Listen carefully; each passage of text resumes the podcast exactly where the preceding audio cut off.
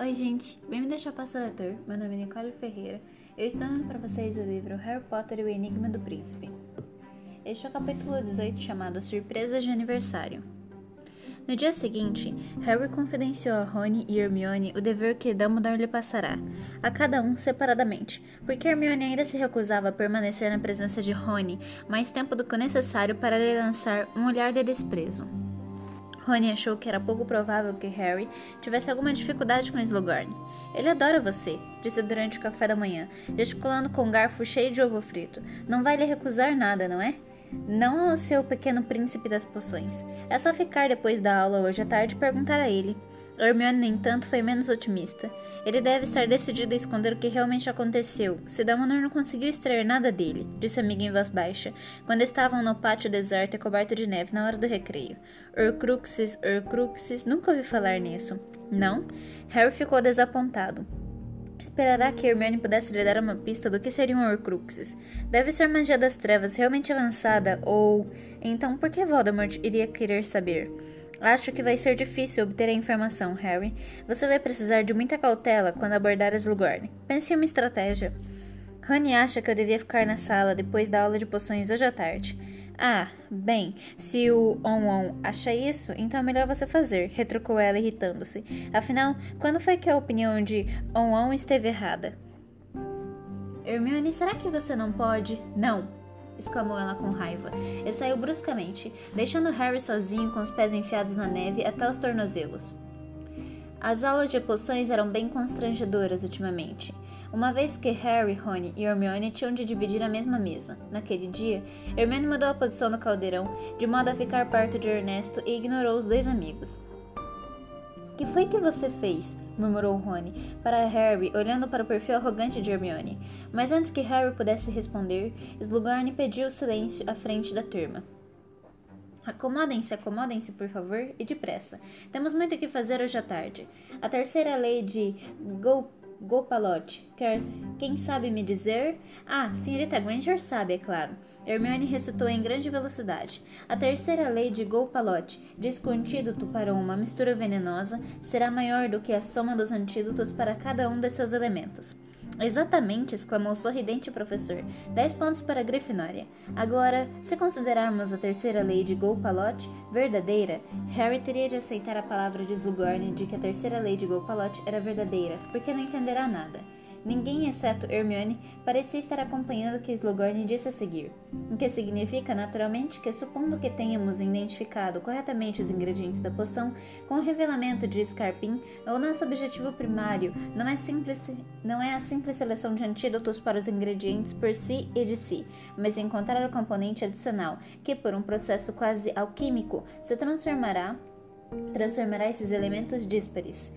Rony estava sentado ao lado de Harry com a boca entreaberta, babando, distraído sob seu exemplar novo de Estudos Avançados no Preparo de Poções. Ele vivia esquecendo que não podia mais depender de Hermione para ajudá-lo, para sair das dificuldades quando não conseguia entender o que estava acontecendo. E, portanto, terminou Slughorn, quero que cada um de vocês venha apanhar um dos, um dos frascos sobre a minha escrivaninha. E deverão criar o um antídoto para o veneno que o frasco contém antes do fim da aula. Boa sorte e não se esqueçam das luvas protetoras. Hermione deixará o seu banco. Estava meio caminho da escrivaninha de Slughorn, antes que o restante da turma tivesse entendido que era hora de se mexer. E quando finalmente Harry, Rony e Ernesto voltaram à mesa, a garota já tinha despejado o conteúdo do frasco e estava acendendo um fogo sob o caldeirão. É uma pena que o príncipe não vai lhe adiantar muito, Harry, disse ela animada ao se levantar. Desta vez é preciso compreender os princípios envolvidos. Não existem atalhos nem colas. Aborrecido, Harry desarrolhou o veneno rosa berrante que apanhará na escrivaninha de Slughorn. Despejou no caldeirão e acendeu o fogo embaixo. Não tinha a menor ideia do que deveria fazer a seguir. Olhou para Rony, que estava que agora estava ali parado com cara de bobo, depois de copiar tudo que Harry fizera. Você tem certeza de que o príncipe não dá nenhuma dica? murmurou Rony para Harry. Harry apanhou seu confiável exemplar de estudos avançados no preparo de poções. Abriu no capítulo sobre antídotos. Ali estava a terceira lei de Golpalote, por palavra por palavra, tal como Hermione recitará, mas nenhuma anotação esclarecedora na caligrafia do, do príncipe, explicando seu significado. Pelo visto, o príncipe, tal como Hermione, não tivera dificuldade em compreendê-la. Nada, disse Harry com tristeza. Hermione agora acenava a varinha com entusiasmo sobre o caldeirão sobre o caldeirão. Infelizmente, os dois não poderiam copiar o feitiço que ela estava executando, porque agora se tornará tão boa em feitiços não verbais que não precisava pronunciar as palavras em voz alta. Ernesto Macmillan, porém, estava murmurando Specialis Revelio sobre o caldeirão, e o som parecia impressionante. Por isso, Harry e Rony se apressaram a imitá-lo. Harry levou apenas cinco minutos para perceber que a sua reputação de melhor preparador de poções estava desmoronando à sua volta. Slughorn dera uma espiada esperançosa dentro de seu caldeirão uma primeira ronda pelas, pela masmorra, preparado para soltar exclamações de prazer, como geralmente fazia, mas em vez disso, erguerá a cabeça depressa tossindo, porque o cheiro de ovos estragados o sufocará. A expressão de Hermione não poderia ser mais presunçosa. Ela detestava ficar em segundo lugar nas aulas de poções. Agora, ela decantava os ingredientes do seu veneno, misteriosamente separados, em vez de em dez diferentes frasquinhos de cristal, mais para evitar contemplar a visão tão irritante do que por outro motivo. Harry se debruçou sobre o livro do príncipe mestiço e virou algumas páginas com desnecessária violência. E EIA, escrita em diagonal sobre uma longa linha, uma longa lista de antídotos. Meta-lhes um bezoar, goela abaixo. Harry fixou as palavras por um momento. Havia muito tempo, ou não ouvirá falar em bezoares. Snape não os mencionará na primeira aula de poções? Uma pedra tirada do estômago do bode que, protege, que protegerá da maioria dos venenos? Não era uma resposta ao problema de Gopalot, e se Snape ainda fosse seu professor, Harry não teria se atrevido a fazer isso, mas o momento exigia medidas desesperadas. Ele correu ao armário da classe e procurou ali, afastando chifres de unicórnio e entrelaçados de ervas secas, até encontrar, bem no fundo, uma caixinha de papelão em que havia escrito as palavras, a palavra Bezoares. Abriu a caixa na hora em que Slughorn avisou. Faltam dois minutos, turma. Dentro dela havia meia dúzia de objetos castanhos e enrugados, parecendo mais rins secos do que pedra de verdade. Harry um deles e repôs a caixa no armário e voltou correndo ao seu cadeirão. Tempo encerrado, anunciou Slughorn cordialmente. Vamos ver como vocês se saíram. Blasio, o que é que você tem aí? Lentamente, Slughorn foi se deslocando pela sala, examinando os vários antídotos. Ninguém terminará o dever, embora Hermione estivesse tentando forçar mais alguns ingredientes para dentro do seu frasco antes de Slughorn passar. Rony desistirá completamente e apenas tentava evitar inalar os vapores fétidos que emanavam do seu caldeirão. Harry ficou parado aguardando, o bezoar apertado na, apertado na mão ligeiramente suada. Slughorn foi à sua mesa por último. Ele cheirou a poção de Ernesto e passou a de Rony com uma careta. Não se demorou sobre o caldeirão de Rony, antes recuou depressa, com uma ligeira ânsia de vômito. E você, Harry, que tem para me mostrar? O garoto estendeu a palma da mão com um bezoar. Slughorn contemplou por longos dez segundos. Harry se perguntou por um momento se ele iria levar um berro do professor. Então, ele atirou a cabeça para trás e deu para trás as gargalhadas. Você é atrevido, rapaz, trovejou ele, apanhando o besoário e erguendo no ar para que toda a turma ouvisse. Ah, você é como sua mãe. Bem, não posso dizer que está errado. Um bezoar certamente agiria como antídoto para todas as poções. Hermione, que tinha um rosto suado e fuligem no nariz, ficou lívida, seu antídoto ainda pela metade, que compreendia 52 ingredientes, inclusive uma mecha dos próprios cabelos. Borbulhava devagarinho às costas de Slughorn, que não via mais ninguém senão Harry. E você pensou no bezoar sozinho? Foi Harry, perguntou a amiga entre os dentes. Esse é o espírito individual, imprescindível, a verdadeiro preparador de poções, exclamou Slughorn alegre, antes que Harry pudesse responder. Igualzinho, a mãe, Lilian tinha a mesma compreensão intuitiva do preparo de poções. Sem dúvida, ele herdou da mãe. Certo, Harry, certo. Se você tivesse um bezoar à mão, é claro que resolveria. Mas como bezoares não servem para tudo e são bem raros, ainda vale a pena saber preparar antídotos. A única pessoa na sala que parecia mais irritada do que Hermione era Malfoy, que para satisfação de Harry, derramara na roupa algo que lembrava vômito de gato. Antes, porém, que qualquer dos dois pudesse expressar sua fúria por Harry ter sido o melhor da turma sem se esforçar, a sineta tocou. Hora de guardar tudo, disse Slughorn. É mais dez pontos para a Grifinória pela ousadia. Ainda rindo, ele voltou gingando a sua escrivaninha à frente da masmorra. Harry se demorou, levando um tempo excessivo para arrumar a mochila. Nem Rony nem Hermione lhe desejaram boa sorte ao sair. Os dois pareciam muito aborrecidos. Por fim, restará apenas Harry e Slughorn na sala. Depressa, Harry, ou vai se atrasar para a próxima aula, disse Slughorn af afavelmente, fechando com estalo as presilhas de ouro de sua maleta de pele de dragão.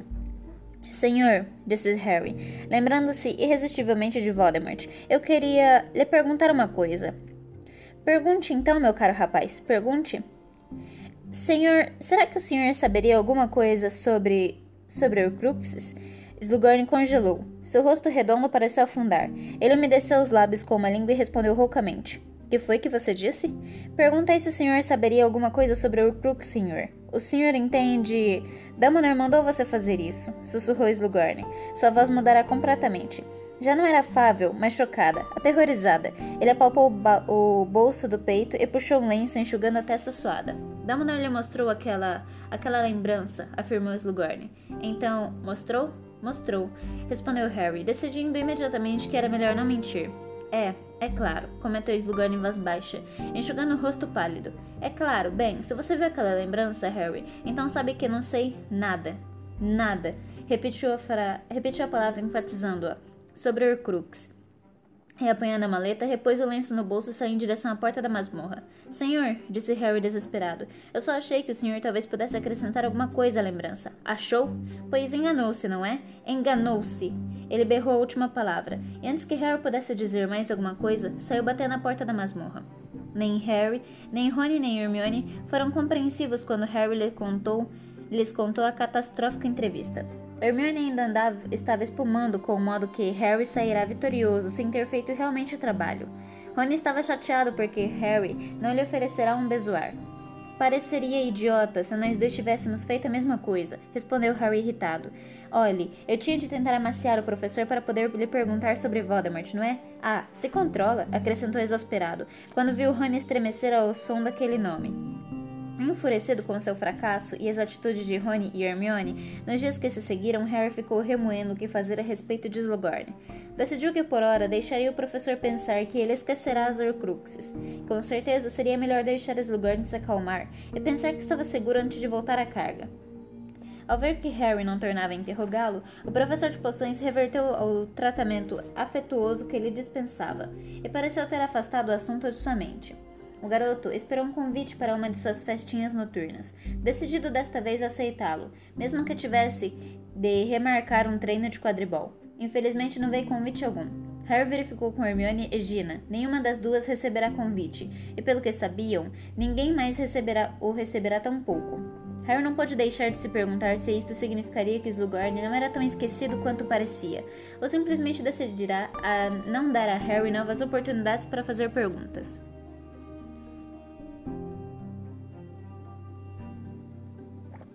Nesse meio tempo, a biblioteca, a biblioteca de Hogwarts, pela primeira vez na memória, deixará Hermione na mão. A garota ficou tão chocada que até esqueceu que estava aborrecida com Harry por causa do bezoar. Não encontrei uma única explicação sobre o efeito das Horcruxes, disse ela, nem umazinha. Consultei toda a sessão reservada e até os livros mais horripilantes que ensinam a preparar poções. Mais sinistras, nada. A única coisa que encontrei foi isto aqui, na introdução de magia muito maligna. Escute só, sobre Horcruxes, a invenção mais perversa, perversa da magia. Não falaremos, nem daremos instruções. Então, para que mencionaram? indagou com impaciência, fechando com força o velho livro que soltou um gemido fantasmagórico.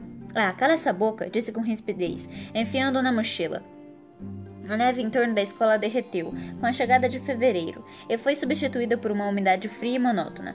Nuvens cinzas arroxeadas pairavam a baixa altitude sobre o castelo, e uma chuva gelada continuava deixando contínua deixava os gramados escorregadios e lamacentos. O resultado disso foi que a primeira aula de aparatação do sexto ano, programada para amanhã de sábado para os alunos não faltarem às aulas normais, foi realizada no salão principal, e não ao ar livre. Quando Harry e Hermione chegaram ao salão, Rony descerá com Lila. Descobriram que as mesas tinham desaparecido. A chuva chicoteava as janelas altas e o teto encantado girava sombriamente no alto.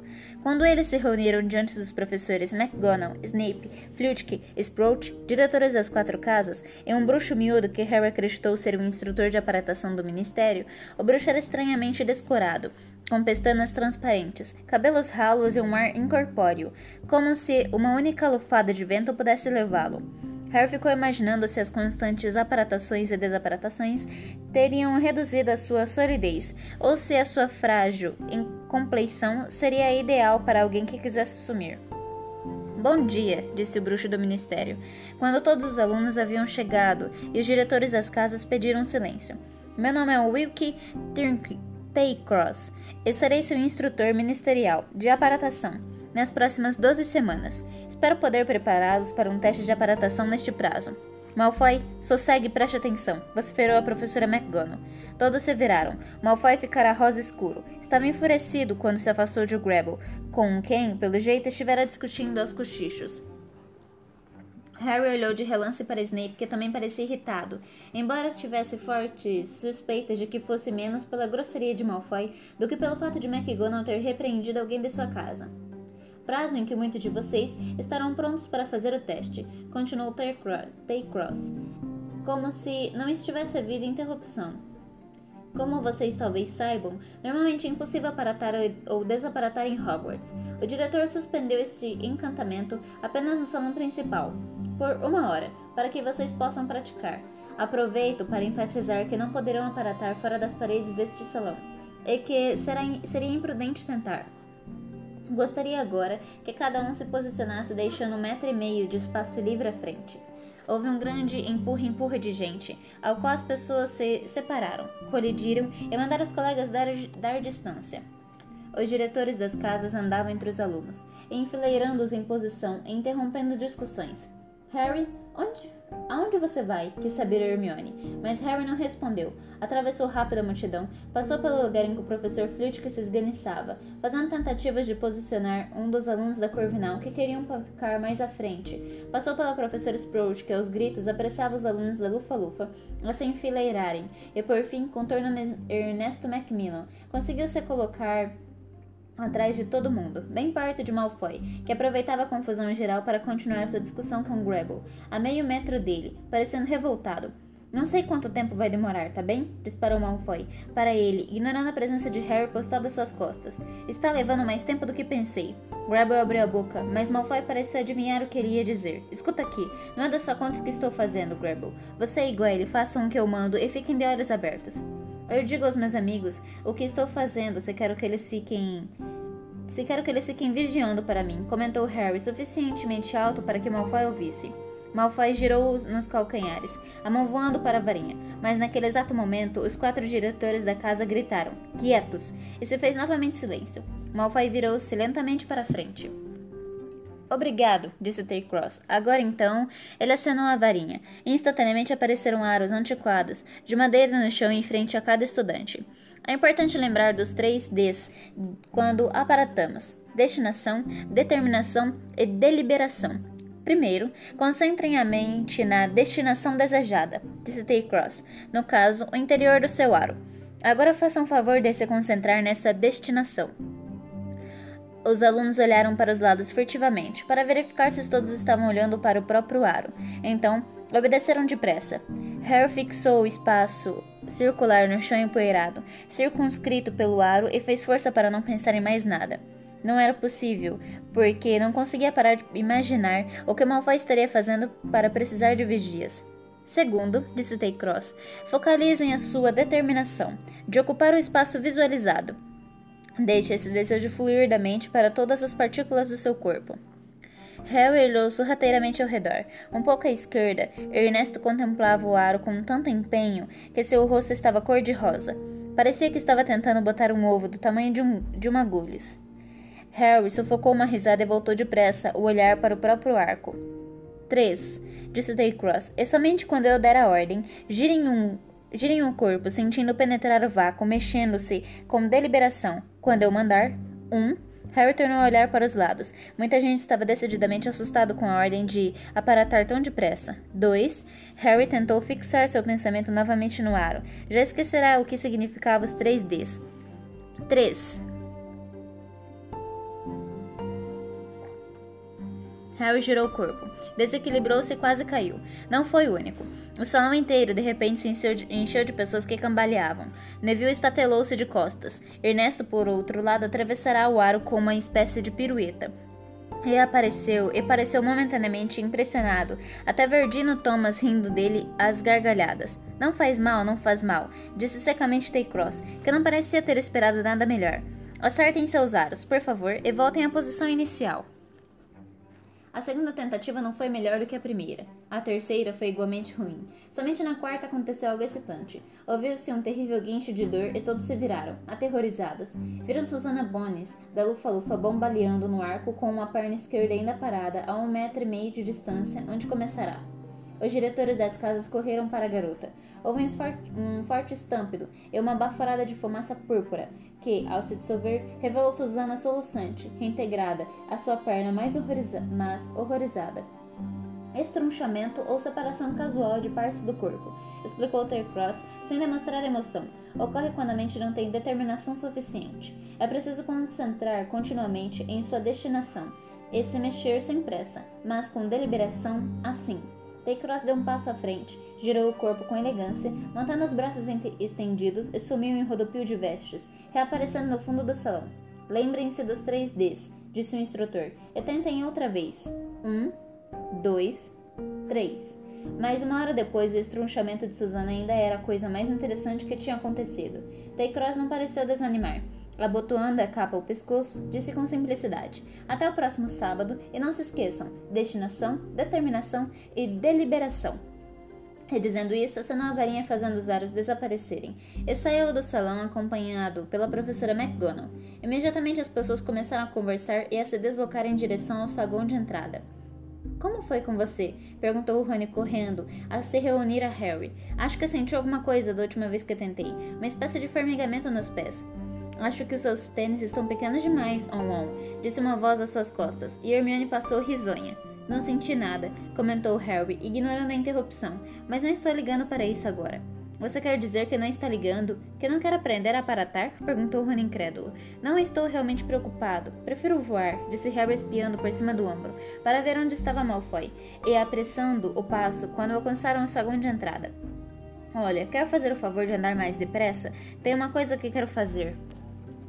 Perplexo, Rony acompanhou Harry de volta à torre da Grifinória, correndo. Foram temporariamente detidos por Pirraça, que emperrara a porta do quarto andar e se recusava a deixar as pessoas passarem, a não ser que ateassem fogo às próprias calças. Mas Harry e Rony simplesmente deram meia volta e tomaram dos atalhos confiáveis. Em cinco minutos, estavam passando pelo buraco do retrato.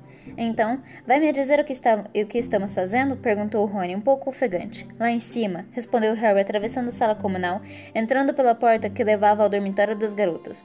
O dormitório estava vazio, como Harry previra. Ele abriu o malão e começou a procurar alguma coisa. Enquanto Rony observava, impaciente, Harry, Malfoy está usando Grabber Gwelly como vigia.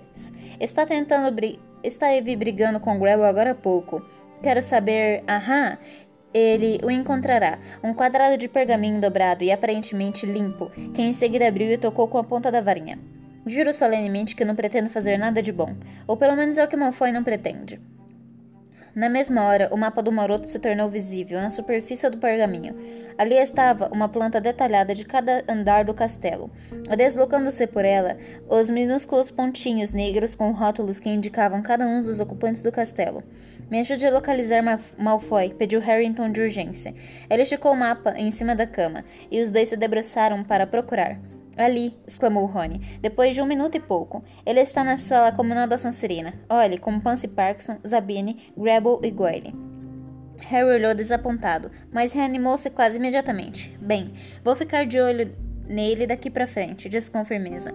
E, na hora em que eu vir rondando por algum lugar com Grable e Goyle, vigiando do lado de fora, vou vestir minha capa da invisibilidade e sair para descobrir o que ele. Harry parou de falar quando Neville entrou no dormitório, espalhando um cheiro forte de tecido queimado, e começou a procurar calças limpas no malão. Apesar de sua determinação de apanhar Malfoy em flagrante, Harry não teve sorte nas duas semanas seguintes. Embora consultasse o mapa sempre que podia, por vezes fazendo visitas desnecessárias ao banheiro entre as aulas para dar uma olhada, nenhuma vez viu Malfoy em qualquer lugar suspeito. É verdade que ele localizou Grubble e Goyle andando sozinhos pelo castelo com maior frequência do que a normal por vezes parando em corredores desertos, mas nessas ocasiões Malfoy nem sequer se encontrava por perto, e é, era até impossível localizá-lo no mapa, o que era gran um grande mistério. Harry brincou com a possibilidade de Malfoy estar saindo dos limites da escola, mas não conseguia ver como poderia fazer isso, dado o alto nível das medidas de segurança em vigor do castelo. Só poderia supor que não estava identificando Malfoy entre as centenas de, de minúsculos pontos pretos que apareciam no mapa quanto ao fato de Malfoy, Grable e Goyle darem a impressão de tomar caminhos diferentes quando costumavam ser inseparáveis. Era comum isso acontecer quando as pessoas ficavam mais velhas. Rony e Hermione refletiu com tristeza. Era uma prova disso. O mês de fevereiro foi se aproximando de março, sem alteração no tempo, exceto que passou a ventar mais além de chover. Para a indignação geral, foi fixado um aviso em todas as salas comunais. O passeio seguinte ao Hogsmeade fora cancelado. Rony ficou furioso. Era no dia do meu aniversário, exclamou. Eu estava aguardando ansioso. Mas não é uma surpresa tão grande, não é? comentou Harry. Não depois que aconteceu com Kate. A garota ainda não voltará do ST Mungus. Além disso, o profeta diário andará noticiando novos desaparecimentos, inclusive de parentes de alunos de Hogwarts. Agora só me resta aguardar pela aula idiota de aparatação, replicou Rony rabugento. Grande presente de aniversário. Três aulas depois, a aparatação continuava difícil como sempre. Embora mais alguns alunos tivessem conseguido se estrunchar, havia muita frustração e uma certa má vontade com relação a Tai Cruz e seus 3Ds, que tinham inspirado numerosos apelidos, entre os quais os mais gentios eram Destrambelhado e Despirocado. Feliz aniversário, Rony, desejou-lhe Harry quando foram acordados no primeiro dia de março, com um barulho que fizeram com o barulho que fizeram Simmons e Dino ao sair para o café da manhã. Toma seu presente. Ele atirou na cama de Rony o embrulho que foi se juntar a uma pequena pilha que devia ter sido entregue pelos elfos domésticos durante a noite, supôs Harry. Falou, disse Rony solon, solon, sonolento, e, enquanto rasgava o papel, Harry se levantou, abriu o malão e começou a procurar o mapa do maroto, que sempre escondia, depois de usar. Tirou metade do conteúdo do malão, antes de encontrá-lo, escondido sobre as mesas enroladas, onde ainda guardava o frasco da poção da felicidade, a Félix Felicis. Certo, murmurou. Elevando para cá, para a cama, tocou com a varinha e sussurrou. Juro solenemente que não pretendo fazer nada de bom. Tão baixinho que viu que ia passando ao lado de sua cama, não ouviu. Beleza, Harry, exclamou o amigo entusiasmado, agitando o novo par de luvas de goleiro que o amigo lhe dera. Não esquenta, disse Harry distraído, enquanto examinava atentamente o dormitório da Sonserina à procura de Malfoy. Ei, acho que ele não está na cama dele. Rony não respondeu. Estava ocupado demais desembrulhando presentes, e soltando de vez em quando uma exclamação de prazer. Maior arrastão este ano anunciou, erguendo o pesado, o pesado, relógio de ouro com símbolos estranhos em volta do mostrador estrelinhas móveis em vez de ponteiras. Viu que mamãe, mãe e meu Viu que minha mãe e meu pai compraram para mim? Caramba, acho que vou me emancipar no ano que vem também. Legal, resmungou Harry, olhando o relógio de relance e voltando a estudar o mapa com mais atenção. Onde estava o Malfoy? Pelo jeito não estava à mesa da Sonserina no salão principal, tomando café da manhã, nem perto de Snape, sentado em seu escritório, nem nos banheiros, nem na ala hospitalar. Quer um? Perguntou Rony com a voz empastada, estendendo uma caixa de caldeirões de chocolate. Não, obrigado. Harry, respondeu Harry, erguendo os olhos. Malfoy desapareceu outra vez. Não pode ser, disse Rony enfiando um segundo caldeirão na boca, ao mesmo tempo que saía da cama para se vestir. Anda, se você não se apressar, terá de aparatar com a barriga vazia. Quem sabe é mais fácil. Rony olhou pensativo para a caixa de caldeirões de chocolate, depois sacudiu os ombros e se serviu de um terceiro bombom. Harry tocou o mapa com a varinha e resmungou. Mal feito, feito. Embora não o tivesse feito, se vestiu pensativo. Tinha de haver uma explicação para os sumiços periódicos de Malfoy, mas ele simplesmente não conseguia saber qual era. A melhor maneira de descobrir seria segui-lo, mas mesmo com a capa da invisibilidade, a ideia não era prática. Ele tinha aulas, treino de quadribol, deveres de casa e aparatação. Não poderia seguir Malfoy pela escola o dia inteiro, sem que sua ausência fosse notada. Pronto? Perguntou Rony. Perguntou a Rony. Harry estava a meio caminho da porta do dormitório quando percebeu que Rony não se mexerá. Estava apoiado no pilar da cama com os olhos fixos na janela lavada de chuva e um olhar estranhamente desfocado no rosto. Rony, café da manhã. Não estou com fome. Harry encarou. Achei que você tinha acabado de dizer. Bem, tudo bem, eu desço com você, suspirou Rony, mas não quero comer. Harry examinou-o desconfiado. Você acabou de comer metade de uma caixa de caldeirões de chocolate, não foi? Não é isso. Rony tornou a suspirar. Você não entenderia. Então tá, respondeu Harry, embora intrigado, virando-se para abrir a porta. Harry! Rony chamou de repente. Que? Harry não consigo suportar. Não consegue suportar o quê? indagou Harry, agora decididamente começando a se assustar. Rony estava muito pálido, como se fosse enjoar. Não consigo parar de pensar nela, respondeu ele rouco. Harry olhou boquiaberto. Não esperava uma coisa dessas e não estava muito seguro de que queria ouvi-la. Eram amigos, mas se Rony começasse a chamar Lilá de Lalá, ou ele teria de resistir com firmeza. E em que, em que se impede você de tomar café? perguntou Harry, tentando introduzir uma boa do, uma dose de bom senso na negociação.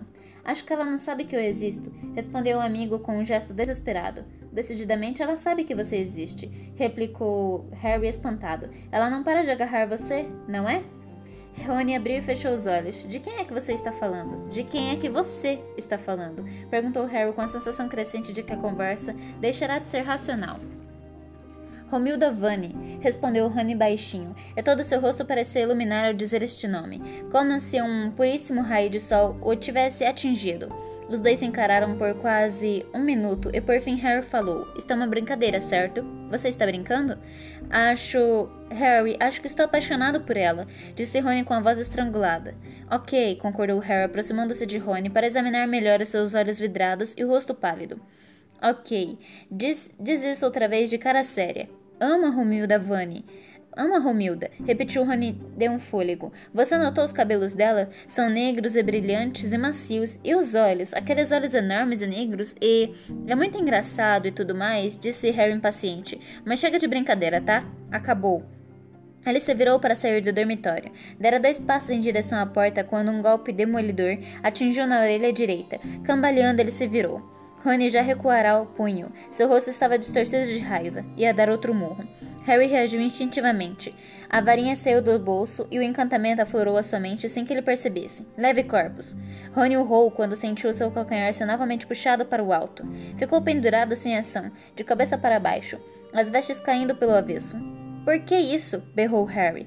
Você a ofendeu, Harry. Você disse que era uma brincadeira, gritou Rony, cujo rosto ficou, foi ficando gradualmente púrpura à medida que o sangue descia para a cabeça. Isso é uma operação. Quer é que deu em. E então ele viu a caixa aberta na cama de Rony, e a verdade o atingiu com força de um trasgo desembestado. Onde você arranjou esses caldeirões de chocolate? Foram um presente de aniversário, gritou Rony, girando lentamente no ar, tentando se desvencilhar. Eu lhe ofereci um, não foi? Você simplesmente os apanhou no chão, não foi? Caíram da minha cama, tá bem? Me solte. Não caíram da sua cama, seu retardado. Você não entende? Eles são meus. Eu os atirei fora do malão quando estava procurando o mapa. São os caldeirões de chocolate que a Romilda me deu antes do Natal. E estão incrementados com uma poção de amor. Mas apenas uma palavra de tudo o que Harry dissera parecia ter penetrado a cabeça de Rony. Romilda? repetiu ele. Você disse Romilda? Harry, eu conheço ela? Você pode me apresentar? Harry ficou olhando para o amigo pendurado, cujo rosto agora transparecia esperança. E refreou um intenso desejo de rir. Uma parte dele, a parte mais próxima da orelha direita que latejava, era favorável à ideia de deixar Rony descer e ficarem assistindo às suas loucuras até os efeitos da poção passarem. Mas, por outro lado, eles eram amigos. Rony estava fora de si quando atacará, e Harry achou que merecia outro soco, se o deixasse declarar seu imorredouro amor a Romilda Vane. É, vou lhe apresentar, disse Harry pensando rápido. Vou descer agora, ok? Ele fez Rony despencar do chão. Vou descer você agora, ok? Ele fez Rony despencar de volta ao chão. Sua orelha doía a beça. Mas Rony simplesmente se levantou ágil e sorridente. Ela deve estar no escritório de Slughorn, informou Harry com segurança, saindo primeiro em direção à porta. Por que ela deve estar lá? Perguntou Rony ansioso, correndo para alcançar o amigo. Ah, ela tem aulas extras de poções com ele, respondeu Harry, fantasiando. Quem sabe eu também posso ter aula junto, junto com ela? sugeriu Rony ansioso. Ótima ideia. Lila estava esperando ao lado do buraco do retrato, uma complicação que Harry não previra. Você está atrasado, Owen, disse ela fazendo beicinho. Comprei um presente de. Me deixe em paz, disse Rony paciente. Harry vai me apresentar a Romilda Vane. E sem dizer mais nada, saiu pelo buraco do retrato. Harry tentou fazer cara de quem pede desculpas, mas talvez tenha feito cara de riso porque ele lá parecia mais ofendido do que nunca quando a mulher gorda tornou a fechar a passagem. Harry ficou um pouco apreensivo que Slughorn pudesse ter tomado café, mas o professor atendeu a porta do escritório à primeira batida, usando, usando um roupão de veludo verde e um gorro igual, com os olhos de quem não dormirá direito. Harry, murmurou ele, é muito cedo para fazer visitas. Em geral, durma até tarde no sábado. Professor, lamento realmente incomodar o senhor, disse Harry com a voz mais baixa possível, enquanto Rony se erguia nas, nas pontas dos pés, tentando espiar a sala que o professor bloqueava. Mas meu amigo engoliu uma poção do amor por engano. Será que o senhor poderia preparar um antídoto para ele? Eu levaria a Madame Pomfrey, mas é proibido ter artigos da Gemelidades Weasley. E o senhor entende? Perguntas embaraçosas. Eu teria pensado que você fosse capaz de preparar um remédio em um minuto, Harry. Um exímio preparador de poções como você? Não? Questionou Slughorn. Ah, começou Harry meio distraído, porque Rony agora o acotovelava tentando forçar a entrada no aposento. Bem, eu nunca preparei o antídoto para uma poção do amor, senhor. E até que eu acertasse, Rony poderia ter feito alguma coisa grave. Por sorte, Rony escolheu esse momento para gemer. Não estou vendo ela, Harry. O professor. O senhor está escondendo. O professor está escondendo a Romilda? A poção está dentro da validade? perguntou Slughorn, examinando Rony com interesse profissional. Ficam mais concentradas, sabe? Quando guardadas por muito tempo. Isto explicaria muita coisa, ofegou Harry, agora positivamente resistindo a Rony para não deixá-lo derrubar Slughorn. É aniversário dele, professor, acrescentou o garoto em tom de súplica. Ah, está bem, entrem. Não, então, entrem, concordou Slughorn. Tenho o que preciso aqui na bolsa. Não é um antídoto tra trabalhoso.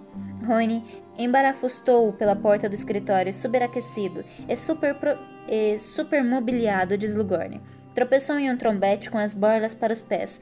Recobrou o equilíbrio agarrando Harry pelo pescoço e murmurou: Ela não viu isso, não é?